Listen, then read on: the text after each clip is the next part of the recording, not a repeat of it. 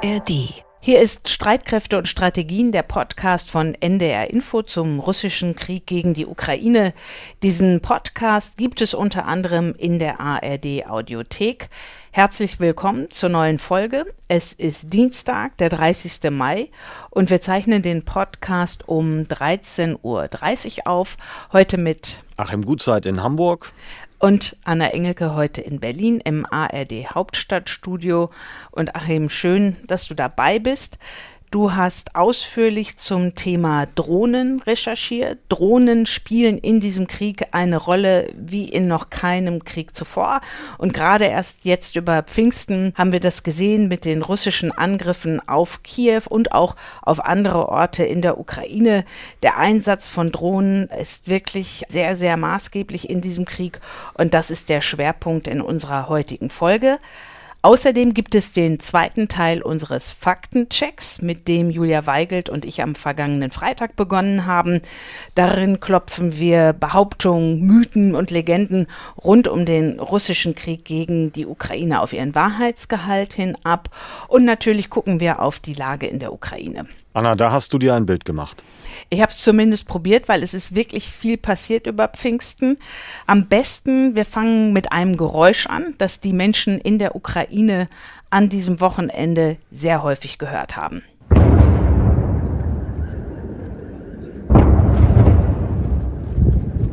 Das ganze Wochenende über sind verschiedene Orte in der Ukraine angegriffen worden, entweder von russischen Raketen und auch Drohnen iranischer Bauart, den sogenannten Shahid Kamikaze Drohnen. Allein vergangene Nacht 31 Drohnen auf die Ukraine.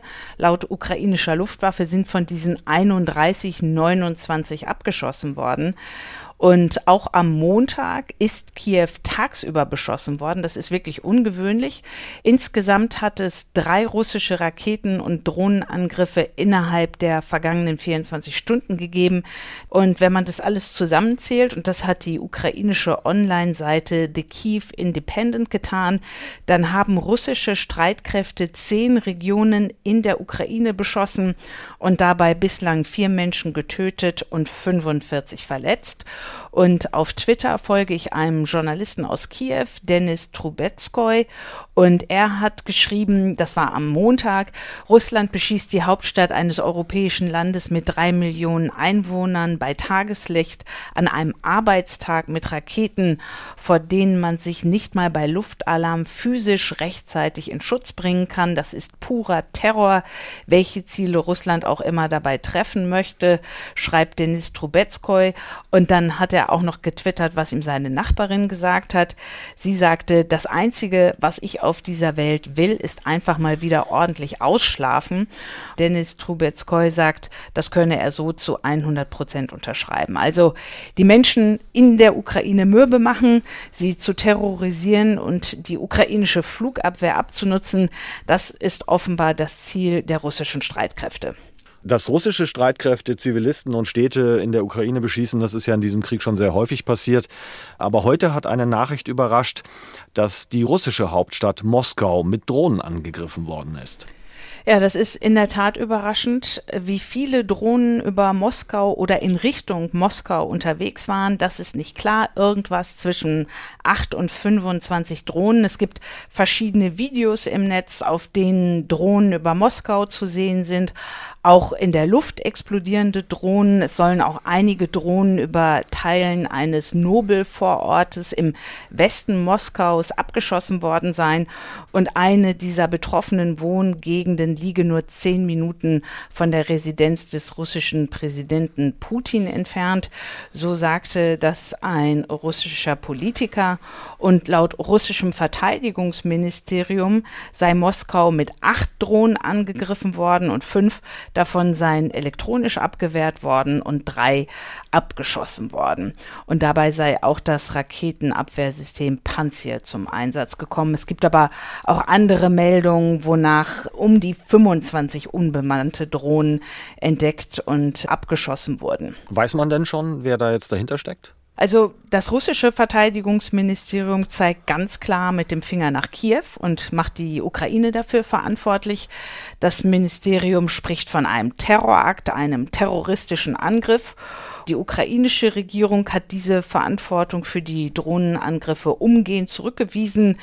Das haben sie auch bei anderen seltsamen Drohnenangriffen gemacht. Wir erinnern uns zum Beispiel diese Drohnen über dem Kreml Anfang dieses Monats. Und ein Berater des ukrainischen Präsidenten, Michailo Podoljak, der sagte in einer Radiosendung, selbstverständlich freue er sich über die Angriffe. Und dann fügte er wörtlich hinzu, aber natürlich haben wir nichts direkt damit zu tun. Und dann hat er noch gespottet, womöglich sind russische Drohnen zu ihren Absendern zurückgekehrt. Es gibt auch Spekulationen, dass es sich bei diesen Angriffen um einen Fake handeln könnte, um einen gefakten Drohnenangriff der russischen Seite, eine sogenannte False Flag Aktion, also eine Aktion unter falscher Flagge. Aber natürlich kann man sich auch vorstellen, dass die ukrainischen Streitkräfte nach den mehr als 100 russischen Drohnen- und Raketenangriffen der vergangenen Tage jetzt Rache nehmen wollen. Aber das ist zum jetzigen jetzigen Zeitpunkt wirklich alle Spekulationen. Ich habe diese beiden möglichen Ursachen für die Drohnenangriffe, also entweder russisch gesteuert oder ukrainisch gesteuert, vor allem genannt, um die Bandbreite der Gründe für diese Angriffe zu beschreiben. Mhm. Eine weitere Möglichkeit wäre natürlich, dass das zur Vorbereitung der ukrainischen Gegenoffensive gehört, oder? Das kann auch sein. Also wir haben ja in den vergangenen Wochen viele Angriffe auf russischem Gebiet gesehen. Angriffe mit Drohnen auf Öllager, Zugstrecken, militärische Einrichtungen. Und es macht den Eindruck, als wollten die ukrainischen Streitkräfte ihren Gegnern in Russland viele kleine Nadelstiche versetzen. Und so ein Drohnenangriff auf Moskau, der könnte jetzt dazugehören, auch um die Menschen in Moskau zu verunsichern. Und einige Militärexperten sagen ja auch schon, dass die ukrainische Gegenoffensive bereits begonnen habe. Und wenn man dann aber jetzt auf Äußerungen aus der Regierung in Kiew hört, dann scheint es zumindest nicht mehr lange zu dauern, bis die Offensive beginnt. Äh, der ukrainische Präsident Zelensky hat sich am Montagabend in seiner Ansprache geäußert und er sagte darin, es gehe nicht nur um Munition, um die Ausbildung neuer Brigaden, nicht nur um Taktik, es gehe auch ums Timing, das sei am wichtigsten, der Zeitplan sei wichtig und wie wir weiter vorgehen, so Zelensky wörtlich. Wir haben den Zeitplan für den Beginn der Bewegung unserer Truppen genehmigt. Die Entscheidungen sind getroffen. Der ukrainische Verteidigungsminister Resnikow sagte in einem Interview, man werde alle vorübergehend besetzten Gebiete der Ukraine befreien, bis so wörtlich, wir die international anerkannten Grenzen von 1991 wiederhergestellt haben. Und seit dem Wochenende gibt es im Internet ein Video der ukrainischen Armee, das der ukrainische Generalstabschef Salushny getwittert hat, und zwar mit den Worten, die Zeit ist gekommen, um uns das zurückzuholen, was uns gehört. Und der Link zu diesem etwas martialischen Video mit dem Titel Gebet für die Befreiung der Ukraine, den gibt's auch in den Show Notes.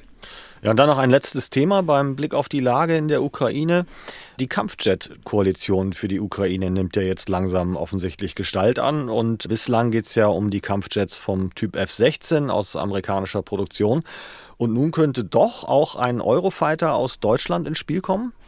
Zumindest, wenn es nach dem ukrainischen Verteidigungsminister Alexei Resnikow geht.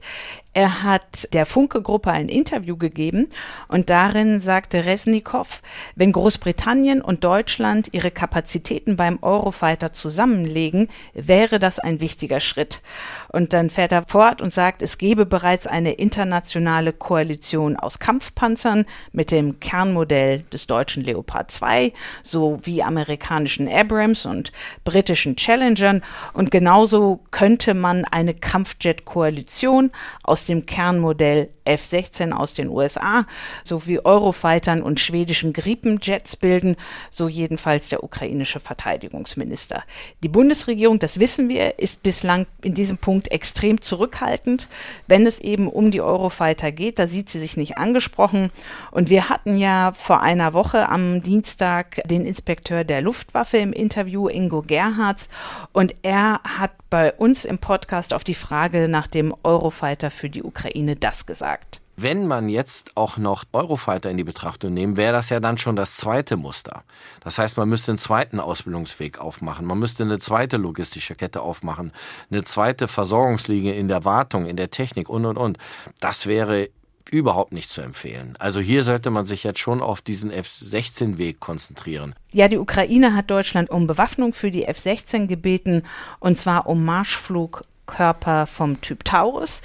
Das Verteidigungsministerium in Berlin hat bestätigt, dass die Anfrage aus Kiew vorliegt. Und Taurus, das ist ein Luftboden-Marschflugkörper, der von Kampfflugzeugen getragen wird.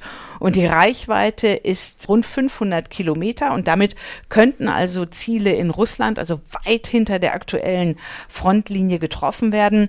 Anfang Mai hatte ja Großbritannien erstmals einen ähnlichen Marschflugkörper mit einer Reichweite von mehr als 250 Kilometern an die Ukraine geliefert. Das ist ein Marschflugkörper vom Typ Storm Shadow.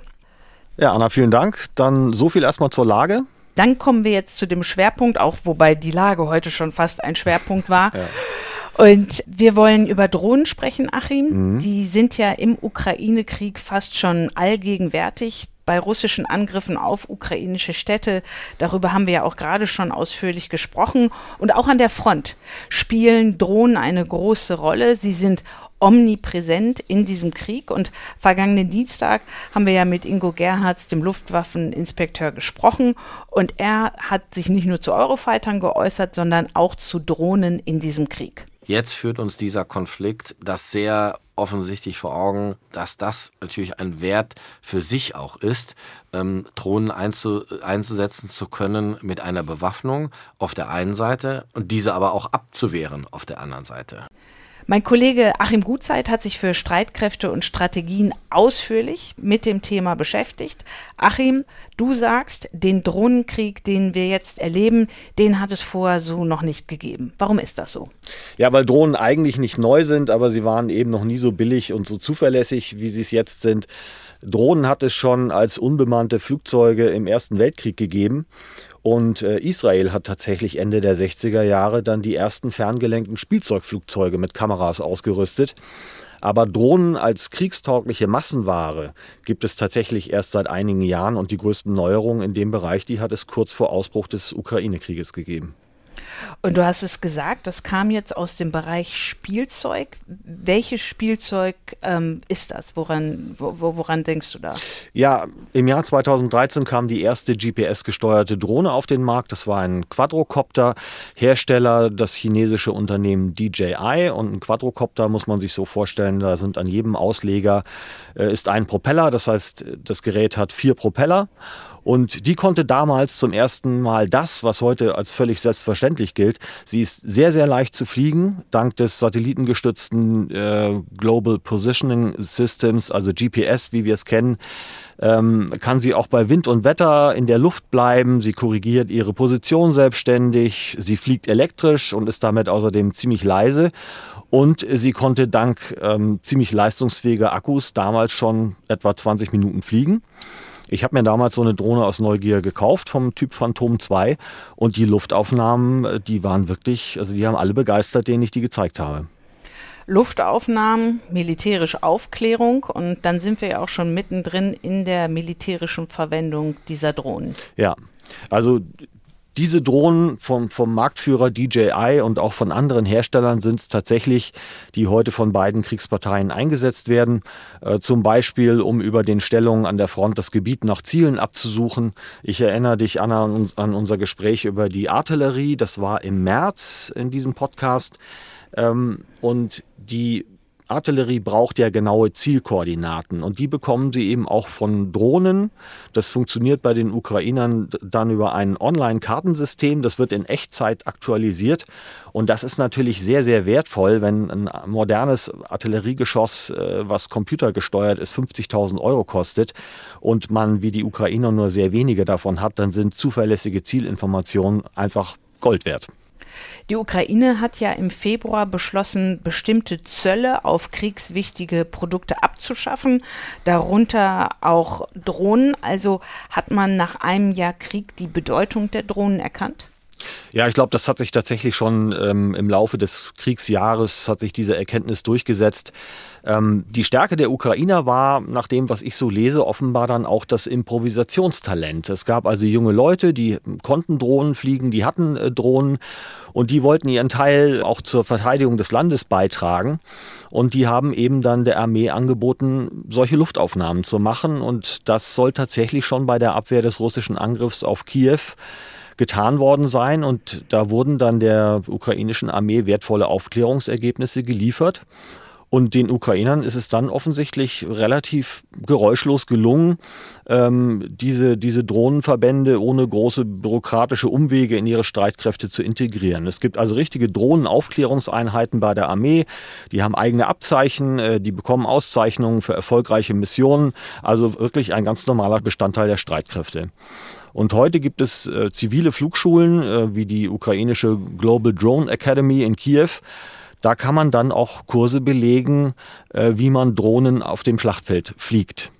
Also Drohnen sind absolut nicht mehr wegzudenken vom Kriegsschauplatz. Der Befehlshaber der ukrainischen Streitkräfte, Serhii Naev, hat im Januar angekündigt, dass 500 Millionen Dollar nur für den Kauf von Drohnen bereitgestellt werden sollen. Du hast die Kleinstdrohnen vom Typ Quadrocopter beschrieben, die aus dem Massenmarkt kommen. Was gibt es noch für Typen? Also etwas größer ist zum Beispiel eine Drohne namens Vector. Ähm, davon hat die Ukraine etwa 100 Stück gekauft und zwar beim bayerischen Hersteller Quantum Systems. Und die sehen aus wie Modellflugzeuge, haben knapp drei Meter Spannweite und können bis zu 30 Kilometer hinter der Front aufklären. Und das Praktische ist, die passen zerlegt in einen Rucksack eines Soldaten. Ähm, die Ukraine verfügt mit der Leleka 100, übersetzt heißt das Storch, ähm, auch über eine Eigenentwicklung.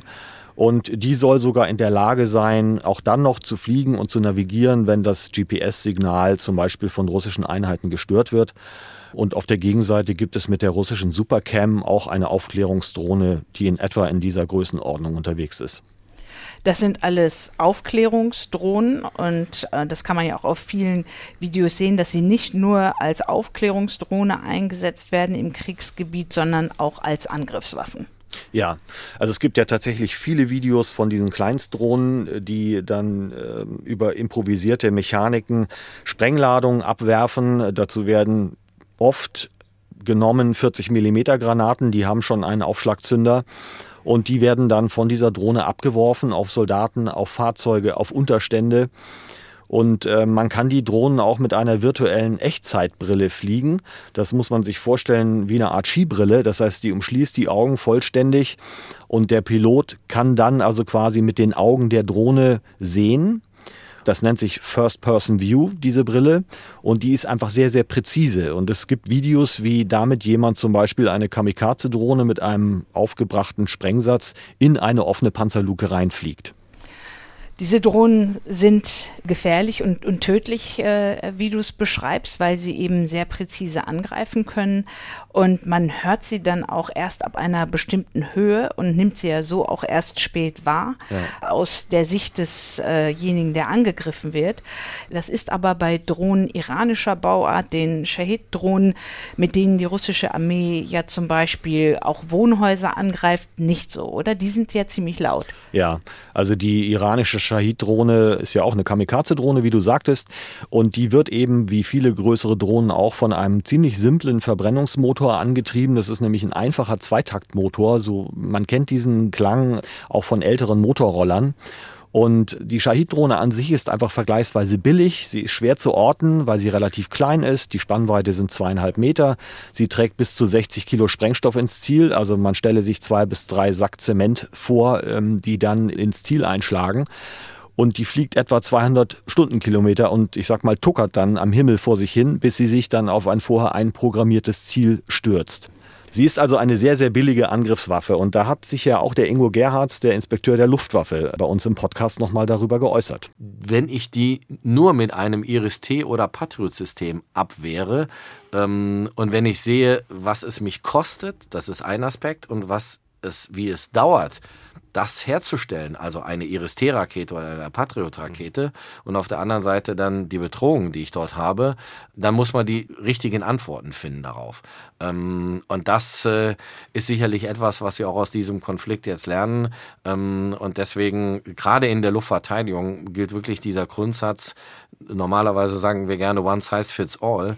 Das ist hier aber ganz im Gegenteil der Fall. Also wir müssen auch Systeme entwickeln, die gerade diese Tropenschwärme auch bekämpfen können. Ja, und ähnlich effektiv, aber mit dem Ziel der Panzervernichtung als Auftrag. Das ist, äh, da gibt es die russische Lancet-Drohne. Ähm, das ist tatsächlich nochmal ein anderer Drohnentyp. Die werden nämlich als Loitering Munition bezeichnet. Die kreist also in der Luft und wartet und äh, sucht nach Zielen. Das heißt, umgangssprachlich sagt man, sie lungert herum, deshalb der Ausdruck Loitering. Und die Lancet ist dann mit einer Länge von gerade mal 1,60 Meter auch sehr klein und stürzt sich dann mit drei Kilo Sprengstoff an Bord im Endanflug mit bis zu 300 Kilometern pro Stunde zum Beispiel auf ein Panzerfahrzeug. Und kann das dann auch zerstören? Kann das je nach Einschlagswinkel, nach genauem Einschlagort auch zerstören, ja. Mhm. Du hast mir ja gesagt, dass sich in der kurzen Zeit dieses Krieges schon erste Trends oder Entwicklungen in der Kriegsführung abzeichnen. Welche sind das? In der Anfangszeit des Ukraine-Krieges war die türkische Angriffs- und Aufklärungsdrohne Bayraktar in, in aller Munde. Die war also viel in der Presse. Die ist jetzt Experten zufolge weitgehend vom Kriegsschauplatz verschwunden, weil die russische Flugabwehr soll sich auf diese Drohne eingestellt haben und sie ist eben von der Größe und von der Geschwindigkeit gesehen genau im mittleren Segment unterwegs. Das heißt, sie ist verwundbar, sie hat 12 Meter Spannweite, bis zu 700 Kilo Gesamtgewicht und fliegt dabei nur 220 Kilometer pro Stunde schnell. Sie ist damit also langsam, sie ist gut zu orten und eben auch ein verhältnismäßig großes Ziel. Und äh, diese mittlere Größe, die wird also einfach offensichtlich zurzeit nicht mehr häufig eingesetzt. Das bleiben also die sehr, sehr großen Drohnen, über die die Ukraine nach dem, was wir wissen, was öffentlich bekannt ist, äh, nicht verfügt. Also zum Beispiel die US-amerikanische Reaper die hat 20 Meter Spannweite und ein Gewicht je nach Ausführung von bis zu 5 Tonnen und 27 Stunden Flugdauer. Das sind also schon riesige Apparate. Also entweder sind äh, im Ukraine-Krieg äh, Drohnen im Einsatz, die sehr groß und sind und sehr hoch fliegen, oder sie sind sehr klein und schnell. Und ein zweiter Trend ist, Drohnen werden immer intelligenter und damit auch immer gefährlicher. Beispielsweise gibt es Erprobungen mit Drohnenschwärmen. Eine israelische Firma hat jetzt gerade vor kurzem eine Art Mutterdrohne vorgestellt, die also quasi kleine Angriffsdrohnen dann entlässt vom Mutterschiff und die navigieren dann selbst tätig durch Fensteröffnungen in Ortschaften und suchen sich dann selbstständig äh, Ziele. Das können zum Beispiel Soldaten sein, die in einer Ortschaft kämpfen und vorrücken. Ja, da wird das natürlich mit dem Schutz vor solchen Drohnen sehr schwierig. Und das heißt ja letztendlich, die Gefahr für Soldaten erhöht sich, abgesehen natürlich von den sowieso vorhandenen Gefahren für Soldaten im Gefecht. Ja, also Absolut. Ähm, wir sehen in der Ukraine ja, dass, dass Infanteristen, also einfache Fußsoldaten, ähm, völlig ohne Vorwarnung, äh, ohne dass es ein Geräusch gibt, wie bei einem Artillerieeinschlag oder bei einem Mörsereinschlag, äh, plötzlich aus der Luft äh, durch Drohnen getötet werden. Und das hat es halt vorher so noch nicht gegeben. Das heißt, die Dimension Luft wird jetzt noch viel, viel wichtiger, als sie es vorher schon war. Nicht nur im Kampf, sondern beispielsweise auch, wenn eine Kompanie sich ähm, im Marsch bewegt, über Felder, durch Wälder und so weiter. Man stelle sich ein klassisches militärisches Szenario vor. Eine Infanteriekompanie, das sind also etwa 150 Mann, die beziehen nahe der Front einen sogenannten Verfügungsraum, so nennt man das im Militärischen. Also das heißt, sie haben den Auftrag, ein Waldgebiet zu beziehen, wo man dann auf weitere Aufträge wartet. Jetzt stelle man sich vor, das Gebiet wird im Regelfall vorher beobachtet, ausgespäht, es wird überprüft, äh, dass das feindfrei ist, dann sickert man da ein und äh, dann werden Wachposten eingerichtet. Und jetzt stellt man sich vor, es ist abends, die Soldaten sind müde vom Marsch, bereiten sich auf die Nacht vor und plötzlich taucht wie aus dem Nichts ein Schwarm Handteller großer Drohnen im Wald auf, die dann in Echtzeit sofort den gesamten Standort aufklären können, die also sehen können, wie viele Mann sind da oder die sogar als Kamikaze-Drohnen angreifen. Und das ist eins von vielen ja, schlimmen Szenarien, vor allem für Fußsoldaten, weil sie die Unsicherheit einfach enorm erhöht. Die Unsicherheit erhöht und dann halt auch so diesem schutzlos ausgeliefert sein. Gibt es dagegen keine Mittel? Also es wird seit Jahren geforscht und es gibt auch schon Mittel, aber es gibt eben noch kein schlüssiges Gesamtkonzept. Dazu hat sich der Oberstleutnant Rüdiger Rauch, der ist Drohnenabwehrexperte, beim Bundeswehrformat nachgefragt mal geäußert. Die NATO hat äh, ungefähr 2018 eine sogenannte Counter-UAS Working Group eingerichtet. Counter-UAS steht für Countering Unmanned Aircraft Systems. Das ist der englische Fachbegriff für das, was wir landläufig Drohnenabwehr nennen. Innerhalb der NATO wird zurzeit noch viel getestet und geforscht. Wir haben Systeme getestet äh, von High Sophisticated, sprich Zukunftswaffen wie Laser, bis hin zu Maschinenwaffenstationen, wo also wirklich mit größeren Kalibern geschossen wird. Oder aber auch äh, HPEM-Systeme, High Power Electro Microwave Systeme. Das heißt, wenn eine Drohne dort einfliegt in den Wirkbereich, äh, kommt es, ich sage jetzt mal ganz vereinfacht und technisch nicht ganz richtig zu einem Kurzschluss der Systeme, sodass die Drohne dann einfach runterfällt. Es wird also zurzeit sehr viel erprobt. Es gibt Systeme, die Netze auswerfen, beziehungsweise Gewehre, die Netze ausschießen. Es wurden mal eine Weile tatsächlich echte Greifvögel, also Adler, dressiert, um Drohnen anzugreifen. Auch das hat funktioniert, ist aber mittlerweile offensichtlich schon wieder verschwunden von der Palette der Lösungen. Es gibt elektronische Zieloptiken, die man auf ganz normale äh, militärische Gewehre aufschrauben kann und die können Drohnen besser erfassen und unterstützen den Schützen dabei, dieses doch ziemlich kleine Ziel dann zu treffen. Und am bekanntesten sind wohl die sogenannten Jammer, also das sind Systeme, die man sich auf die Schulter legt, die das Drohnensignal stören können. Die gibt es aber auch stationär. Ähm, das britische Royal United Services Institute hat vor gut einer Woche berichtet, dass die russischen Streitkräfte jetzt enorme Fortschritte gemacht haben bei der Bekämpfung von Drohnen weil sie an der ganzen Frontlinie angeblich in 10 Kilometer Abständen mobile Abwehr-LKW, die heißen Schipovnik Aero, aufgestellt haben. Und das sind, das sind einfach Störsysteme. Und durch diese Störsysteme würden die Ukrainer den Berichten zufolge zurzeit wirklich jeden Monat tausende Drohnen verlieren. Ja, also letztendlich sehen wir da das, was wir auch schon in anderen Bereichen der Kriegsführung festgestellt haben, dass es immer diesen Wettkampf gibt zwischen Maßnahmen und Gegenmaßnahmen. Ja, und der ist in der Drohnentechnik offensichtlich noch mal schneller als in anderen Bereichen. Dazu noch mal der Oberstleutnant Rüdiger Rauch, Drohnenabwehrexperte der Bundeswehr. Die Technik schreitet sehr, sehr schnell fort und die Entwicklung, diese schnellen Innovationszyklen, die wir bei den Drohnen sind, sind völlig inkompatibel zu den Rüstungsprozessen aller Länder. Da sind wir mit der Bundeswehr nicht alleine. Ja, und die Ironie bei der ganzen Sache ist, dass jetzt eben Flugabwehrwaffen wieder in den Vordergrund rücken, auch bei der Forschung der militärischen, die eigentlich schon als altes Eisen galten, die als ausgedient galten, also die klassische Rohrflak, ähm, also Flugabwehrwaffen mit kleineren Kalibern, die jetzt zusammen mit einer leistungsfähigen Elektronik eben effektiv Drohnen bekämpfen können. Und dazu gehört eben auch der Flugabwehrpanzer Gepard, hier ausgemustert, nicht mehr State of the Art, nicht mehr durch äh, angemessen aufgrund der Bedrohungen, die man damals ähm, neu äh, identifiziert hat. Und dieser Gepard ist eben für den Kampf gegen Drohnen nie konzipiert worden und erlebt eben jetzt genau in diesem Bereich seine Renaissance in der Ukraine. Achim, vielen Dank äh, werden uns bestimmt weiter auch noch mit dem Thema äh, Drohnen beschäftigen, aber ich finde, es gibt auf jeden Fall einen, guten Überblick und ähm, wir gehen jetzt von den Drohnen zu unserem Faktencheck und wie in der letzten Folge angekündigt, setzen wir heute unseren Faktencheck fort. Das war ja der Vorschlag einer unserer Hörer von Thomas Kramer. Er hatte vor einigen Wochen an uns geschrieben und angeregt, ob wir uns nicht mal mit russischen Mythen und Legenden rund um den Krieg gegen die Ukraine beschäftigen könnten. Und wir haben in der Folge am vergangenen Freitag damit angefangen. Das kann man nachhören. Der Link dazu ist in den Show Notes. Und heute gucken wir auf das schwierige Thema Verhandlungen mit Julia Weigelt. Sie hat sich dafür Expertinnenrat gesucht, und zwar von Franziska Davis. Das ist die Osteuropa-Expertin und Historikerin an der Ludwig-Maximilians-Universität München.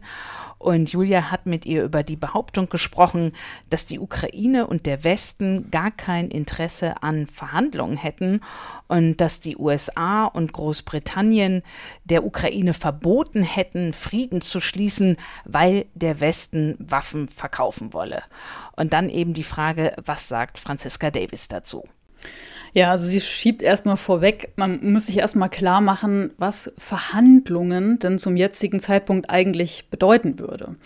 Und ähm, dass keiner von denjenigen, die diese Forderung stellen, ne, man müsste jetzt mal verhandeln, dass die nicht wirklich eine Antwort geben, worüber denn die Ukraine jetzt genau verhandeln soll, wenn sie ja erklärtermaßen vernichtet werden soll von Russland. Also in ihrer Staatlichkeit und äh, in ihrer nationalen Existenz. Das ist ja das Ziel der russischen Kriegsführung, was auch von Anfang an vom Kreml sehr klar formuliert wurde. Und wie dieses Ziel umgesetzt wird, das sieht man ja, wenn man sich diese ehemaligen russisch besetzten Gebiete anschaut, die ähm, die Ukraine wieder befreit hat, also Butscha zum Beispiel, da gibt es ja Berichte über Verschleppungen, Misshandlungen, über Folter, gezielte oder auch willkürliche Morde an der Zivilbevölkerung, die Zerstörung ukrainischer Kulturgüter, ne, alles Kriegsverbrechen.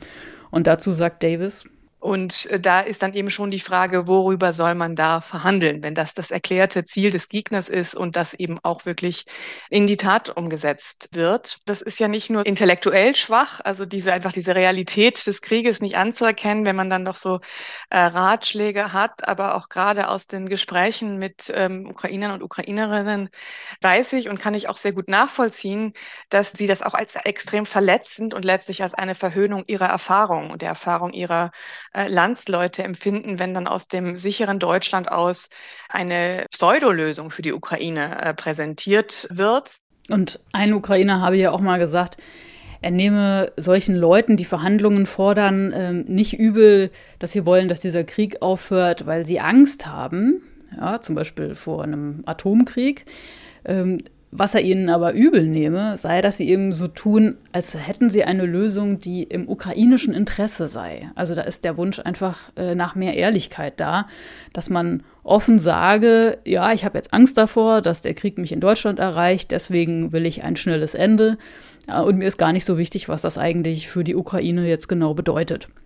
Zweiter Aspekt beim Thema Verhandlungen ist, dass Russland nicht wirklich an einem Kriegsende interessiert sein könnte, sondern eben erneut so eine Kampfpause nutzt, um dann eben für Nachschub an Soldaten und Material zu sorgen und dann erneut anzugreifen. Das ist ja in ähnlicher Form nach dem Minsker Friedensabkommen 2015 auch passiert. Und zum Schluss nochmal zum Argument, der Westen wolle nur Waffen verkaufen.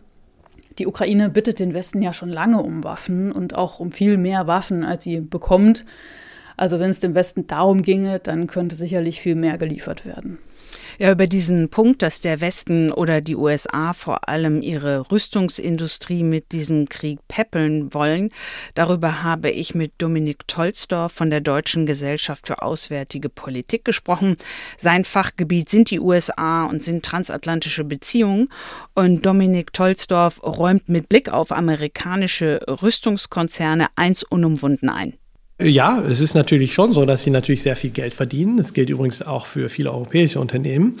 Aber es ist ja nicht so, dass sie sich da aufgedrängt haben, sondern es ist eine politische Entscheidung gewesen der beiden Regierungen, mit großer Zustimmung des Kongresses die Ukraine zu unterstützen. Und entsprechend sollen die Bestände der USA wieder aufgefüllt werden. Und natürlich profitiert ja am Ende davon die, die Rüstungsindustrie. Aber so zu tun, als ob die Rüstungsindustrie dahinter gestanden hätte, um diesen Konflikt zu schüren, ist absurd, weil es eine politische Entscheidung war, äh, hinter der die beiden Regierungen auch steht und sich natürlich nicht von den Interessen der Rüstungsindustrie in dem Fall äh, hat treiben lassen.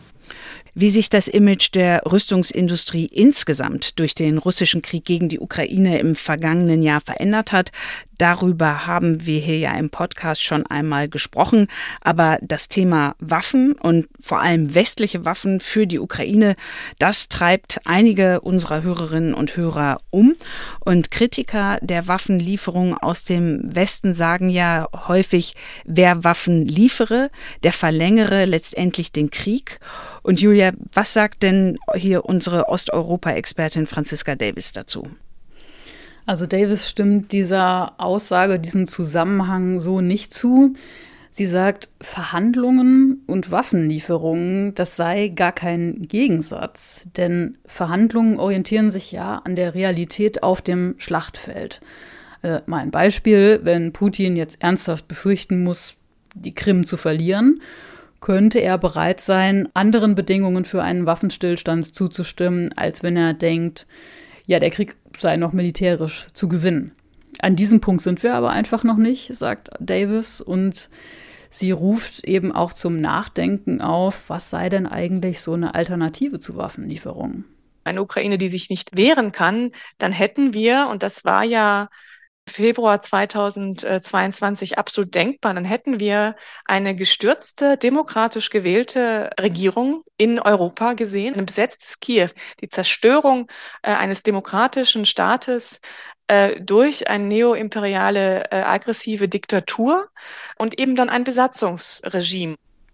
Wir haben ja in unserer Folge mit dem Inspekteur der Luftwaffe Ingo Gerhards auch über dieses Thema gesprochen und er hat ebenfalls gesagt, dass es die Ukraine vermutlich nicht mehr als selbstständigen Staat geben würde, wenn der Westen keine Waffen geliefert hätte. Hm. Und nochmal ein anderer Aspekt, dass dann keine Ukrainer und Ukrainerinnen mehr sterben würden, das sei ebenfalls ein Missverständnis, äh, sagt Franziska Davis. Das habe man an den Misshandlungen von Menschen in den befreiten Gebieten gesehen. Stichwort Butcher. Das zeige aber auch die Geschichte. Ähm, die Historikerin sagt, dass Besatzungsregime mehr Tote produzieren können als die militärischen Kämpfe selbst. Das war zum Beispiel im besetzten Polen der Fall, 1939, ähm, im Zweiten Weltkrieg.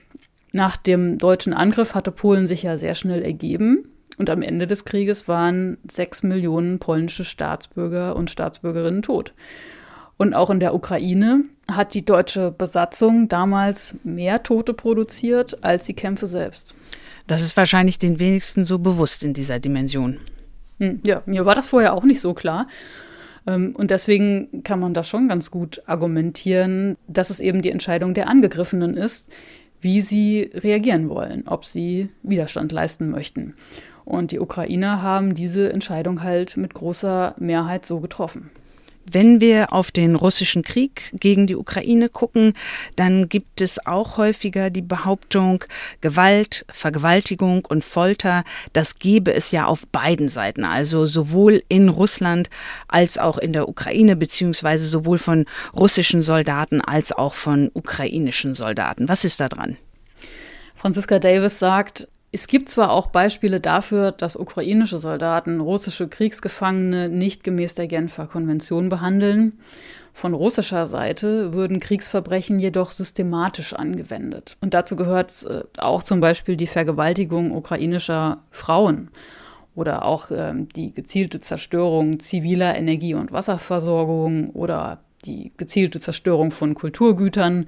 Darüber haben wir hier bei Streitkräfte und Strategien ja auch schon gesprochen weil es eben ein Ziel Russlands ist, die Ukraine als Staat und Nation zu zerstören. Und Davis sagt, ähm, sie nutze diesen Begriff als Historikerin wirklich nicht vorschnell, aber sie beurteilt es schon so, dass das ein genozidaler Krieg sei, also ein Völkermord, den Russland gegen die Ukraine führt und eben nicht umgekehrt. Es gibt keine Massenvergewaltigung von russischen Frauen auf russischem Territorium durch ukrainische Soldaten. Das passiert einfach nicht. Es gibt auch niemanden in der Ukraine, der Ansprüche stellt auf russisches Staatsterritorium. Die Ukraine bombardiert nicht russische Städte in Schutt und Asche und besetzt sie dann und versucht, die russische Kultur und Sprache auszulöschen. Also das ist einfach ein extrem zynischer Satz, der einfach nicht stimmt. Und du hast noch mit Franziska Davis über eine weitere Behauptung gesprochen, und zwar, die Ukrainer würden im Krieg Menschen verheizen, die sonst nichts zu melden haben in der Gesellschaft. Was ist da dran? Ja, das stimmt Davis auch nicht zu. Die Osteuropa-Expertin sagt zwar, es sei aktuell noch schwierig, jetzt die genaue demografische Struktur der ukrainischen Armee äh, zu bestimmen. Es seien allerdings schon viele Leute an der Front, die auch vorher nie was mit Militär zu tun gehabt hätten. Also Künstler, Intellektuelle, Wissenschaftlerinnen, Menschenrechtsaktivisten, äh, Sportlerinnen, Athleten. Äh, davon sind übrigens bisher rund 200 im Krieg gestorben, äh, laut ukrainischen Angaben. Äh, und nochmal ein anderes Beispiel. Im Oktober haben russische Besatzer ja außerdem den ukrainischen Dirigenten Juri Kerpatenko in Cherson erschossen, weil er nicht mit Russen kollaborieren wollte. Und diese Aussage, Menschen zu verheizen, das beschreibe eher, was lange Zeit in Russland passiert ist. Da wurde ja gezielt in ärmeren Landesteilen rekrutiert und sogar auch ähm, in Gefängnissen. So ist ja auch die russische Söldnergruppe Wagner zu vielen Kämpfern gekommen. Ja, über die Söldnertruppe Wagner und wie deren Chef Jewgeni Prigoschin seine Kämpfer zum Teil rekrutiert hat. Darüber haben wir ja hier immer wieder gesprochen. Und dann noch eine letzte Behauptung, wenn es um ein mögliches Ende des russischen Krieges gegen die Ukraine geht. Und zwar ein Siegfrieden habe in der Geschichte fast nie funktioniert. Ja, und um sich darüber auszutauschen, äh, müsste man erstmal definieren, was ist denn äh, ein ukrainischer Sieg? Also wann hat die Ukraine denn gewonnen? Wenn sie die Wiederherstellung ihrer Grenzen erreicht hat, inklusive der Krim, Fragezeichen.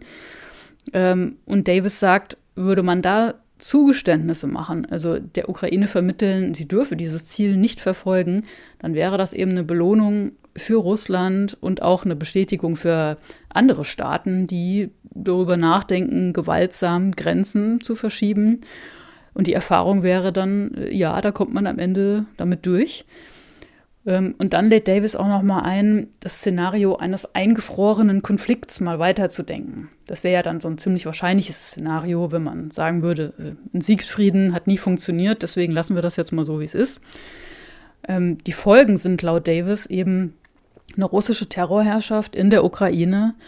Ähm, es würden sehr viele Ukrainerinnen und Ukrainer sterben durch die Besatzung. Und man muss auch noch mit weiteren Eskalationsdrohungen rechnen, wenn Russland eben die Zeit nutzen kann, seine militärischen Kräfte wieder aufzustocken und einen erneuten Angriff zu starten. Verhandlungen, Diplomatie, Dialog, das hört sich alles sehr schön an. Und das hört sich besser an als Aufrüstung, Krieg, eine Niederlage Russlands. Aber es ist leider eine Illusion. Das ist ja auch einer der Gründe, warum so viele dann überrascht waren von der vollumfänglichen Invasion 2022, weil diese Floskeln, man muss miteinander sprechen, man muss einen Dialog auf Augenhöhe führen, es gibt keine militärischen Lösungen. Das ist ja das, was auch deutsche Politiker seit 2014 in Bezug auf die sogenannte Ukraine-Krise, die eigentlich damals schon ein Krieg Russlands gegen die Ukraine war, bedient haben. Und das habe eben dann zu der Realität geführt, die wir gerade haben und die nicht gerade angenehm ist. Das war der zweite Teil unseres Faktenchecks. Den ersten Teil haben wir in der Folge am vergangenen Freitag gesendet. Damit ist der Faktencheck jetzt aber nicht beendet. Wir planen künftig immer wieder mal in unserem Podcast Fakten zu checken und einzelnen Behauptungen zum russischen Krieg gegen die Ukraine auf den Grund zu gehen. Aber für heute war es das von uns. Äh, wie immer freuen wir uns über Anregungen, Lob und natürlich auch Kritik. Gerne per Mail an streitkräfte.ndr.de. Am Freitag melden sich Julia Weigelt und Andreas Flocken ist wieder mit von der Partie. Und wir verabschieden uns für heute und wir das sind Achim Gutzeit und Anna Engelke. In unserem Podcast-Tipp empfehlen wir heute die neue Staffel Raus aus der Depression. Zu Gast ist der Vorsitzende des Auswärtigen Ausschusses Michael Roth. Der SPD-Politiker spricht über psychische Krankheiten und wie ihm in einer Therapie geholfen wurde. Am Ende des Jahres äh, war ich einfach platt und dann äh, ging es äh, mit meinem Mann und mit Freunden äh, dann in den Urlaub, in zum Jahreswechsel und ich habe überhaupt gar keine Freude mehr gehabt und ähm, alles war mir zu viel und ich war wirklich äh, am Limit. Und ich habe dann am 1. Januar morgens am Frühstückstisch nach einem grauenhaften Silvesterabend, der nur grauenhaft war, weil ich grauenhaft war, äh, dann zum ersten Mal den Satz gesagt, ich brauche Hilfe, ich schaffe das alleine nicht mehr. Raus aus der Depression gibt es in der ARD Audiothek und überall dort, wo Sie gerne Podcasts hören.